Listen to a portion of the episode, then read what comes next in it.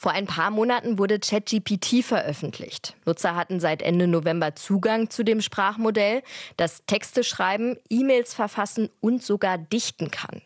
Der Tech-Konzern Microsoft hat kurze Zeit später 10 Milliarden Dollar in ChatGPT investiert. Unternehmen wie Microsoft haben großes Interesse an Anwendungen, die künstliche Intelligenz nutzen und sie nehmen für Investitionen viel Geld in die Hand. Die gestiegene Nachfrage in dem Bereich erlebt zurzeit auch Hendrik Remy-Giraud. Er ist Direktor am Merantix AI Campus in Berlin Mitte. AI steht für Artificial Intelligence und heißt übersetzt künstliche Intelligenz. Und genau das ist auch der Schwerpunkt des Campus. Hier sind nur Unternehmen ansässig, die sich mit KI beschäftigen. Also ich glaube, wir erleben ja in den letzten Wochen und Monaten verschiedene Breakthroughs im Bereich KI. Also jeder hat jetzt von ChatGPT gehört und damit rumgespielt. Wir sehen, dass dadurch das Interesse weiter steigt, auch hier an dem Campus, auch an unseren Mitgliedern. Das Thema KI wird sich in alle Industrien durchdringen und in viele Bereiche unseres Alltags ist ja auch teilweise schon. Also wir nutzen ja schon sehr viel mehr KI, als uns wahrscheinlich bewusst ist, in unserem Smartphone in den verschiedenen Apps. So wird KI unter anderem heute im Marketing verwendet. Das Nutzerverhalten auf dem Smartphone wird analysiert und Smartphone-Nutzer erhalten passgenaue Werbung. Aber beispielsweise auch für Chatbots auf Internetseiten, die Sicherheitskontrolle am Flughafen oder die Google-Suche wird künstliche Intelligenz genutzt.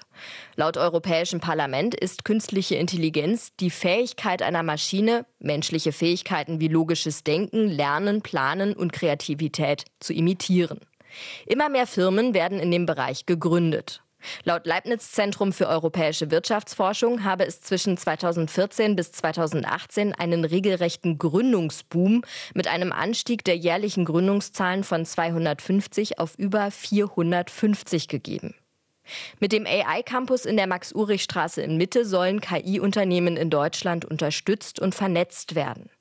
2021 wurde der Campus eröffnet. Inzwischen sitzen dort rund 70 Start-ups, Investorengruppen und Forschungsteams mit derzeit rund 600 Mitgliedern. Berlin sei ein strategisch wichtiger Standort, sagt Hendrik Remy-Giraud. KI-Unternehmen gibt es hier viele, genauso Forschungseinrichtungen und große Konzerne. Die müssten nur alle miteinander vernetzt werden. Der AI-Campus soll dafür eine Plattform sein.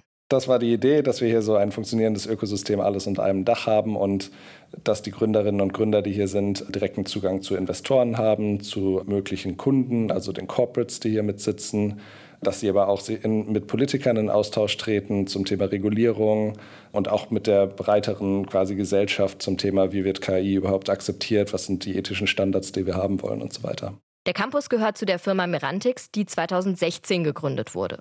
In dem modernen Gebäude haben sich junge Unternehmen, Forschungsgruppen von Firmen und Investoren auf rund 5300 Quadratmetern eingemietet. Damit verbunden ist eine Mitgliedschaft, die pro Person monatlich 500 Euro kostet. Dafür können Dienstleistungen und die Ausstattung in Anspruch genommen werden, wie zum Beispiel Büro- und Konferenzräume, ein großer Essbereich, eine Tischtennisplatte auf einer Dachterrasse oder kleine Telefonzellen.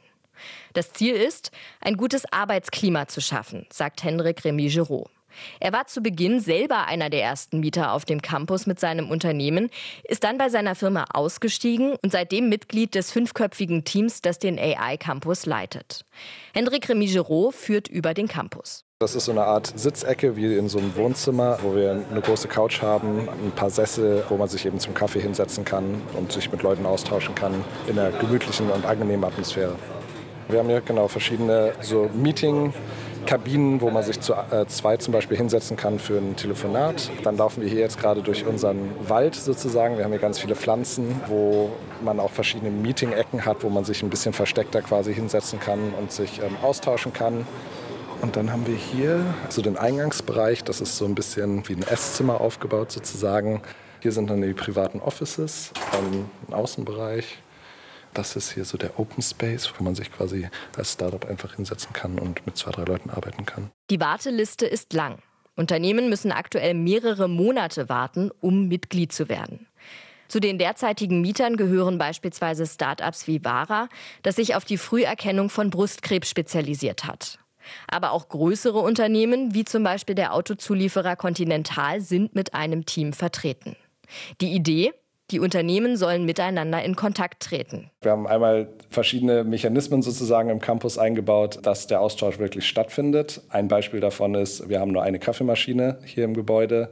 Wir wollen die Leute eben aus ihren Büros rauslocken und möchten, dass sie sich mehrmals am Tag auch mit anderen zusammentreffen.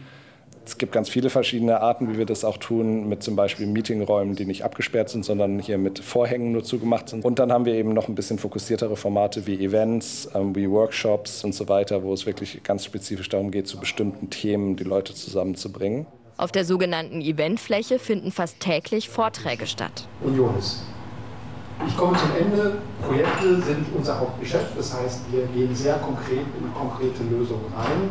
Ich nenne Ihnen zwei kurze Beispiele, die im KI-Bereich liegen, und dann kommen wir auch auf unser, unser Thema, ähm, Bund und Länder oder vor Bis zu 200 Leute können an den Events vor Ort teilnehmen. Künstliche Intelligenz gehört hier zum Alltag. So wird zum Beispiel das Mittagessen von einem Kantinenroboter zubereitet. Der steht direkt neben dem Eventbereich.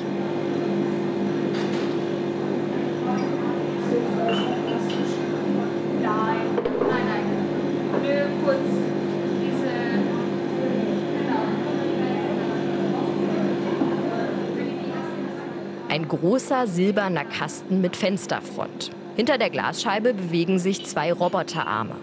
Ein grauer Roboterarm greift nach einem grauen Topf, bewegt ihn nach links und bleibt damit unter einer Öffnung stehen. Der Topf wird mit Nudeln befüllt.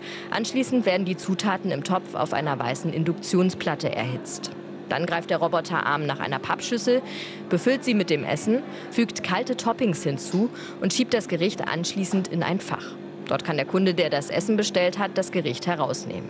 Unser Robo kann auch die klassische Currywurst. Wir haben die Currywurst dann als Bowl aufgesetzt. Das heißt, wir haben aufgrund der Modularität die Möglichkeit, das sozusagen einmal in die Einzelteile zu zerlegen, dass wir jetzt nicht die klassische Currywurst haben, wie du es kennst, aber wir haben dann als Basis Kartoffeln, geröstete Kartoffeln. Obendrauf kommt die Currywurst mit Currysoße. Schmeckt hervorragend. Erklärt Laura Wulff von Aid Me. Bestellt wird das Gericht per App auf dem Handy oder über ein Tablet, das sich am Kantinenroboter befindet. Die Kunden können ihr Gericht individuell zusammenstellen.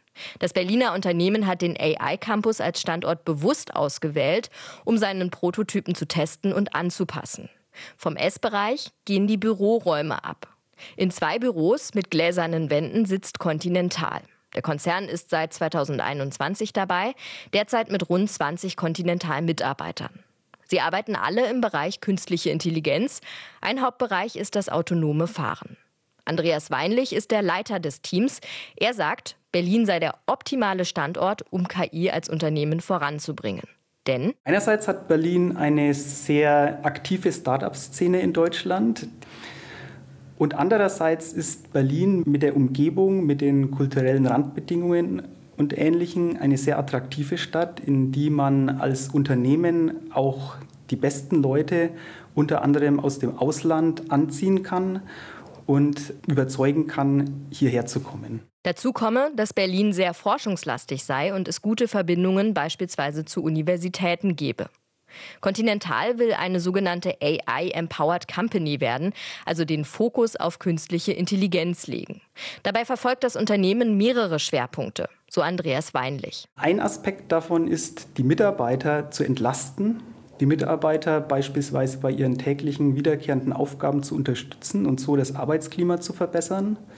Ein weiterer Aspekt bezieht sich auf unsere Produkte, die wir als Continental ausliefern bei denen von unseren Kunden in Zukunft auch KI verlangt wird. Und ein letzter Aspekt ist die Prozesslandschaft des Unternehmens, bei der wir durch die Verbesserung interner Abläufe Conti auch besser für die Zukunft aufstellen wollen um uns in der Richtung KI weiterzuentwickeln. Aktuell arbeitet der Konzern zum Beispiel an KI-Lösungen im sogenannten Automotive-Bereich. Laut Continental gehören dazu Technologien für passende Sicherheits-, Brems- und Bewegungskontrollsysteme. Hier werde an Produkten gearbeitet, die das hochautomatisierte Fahren unterstützen. Ein Beispiel wäre zum Beispiel, in der wir in Zukunft Produkte sehen werden, äh, Sensorsysteme, die die Umgebung des Fahrzeugs beurteilen und auswerten, um die Sicherheit für den Verkehr in Zukunft äh, zu erhöhen, um aber auch den Fahrer bei seiner Aufgabe, das Fahrzeug zu lenken, unterstützen, um später Unfälle zu vermeiden, um das Fahren einfacher zu machen und um einfach mehr Komfort zu bieten. Es geht zum Beispiel konkret darum, Objekte auf der Straße zu erkennen, wie einen Ball, der auf die Fahrbahn rollt. Continental arbeitet mit Doktoranden zusammen, die auf dem AI-Campus an ihrer Arbeit forschen. Zu ihnen gehört auch Marius.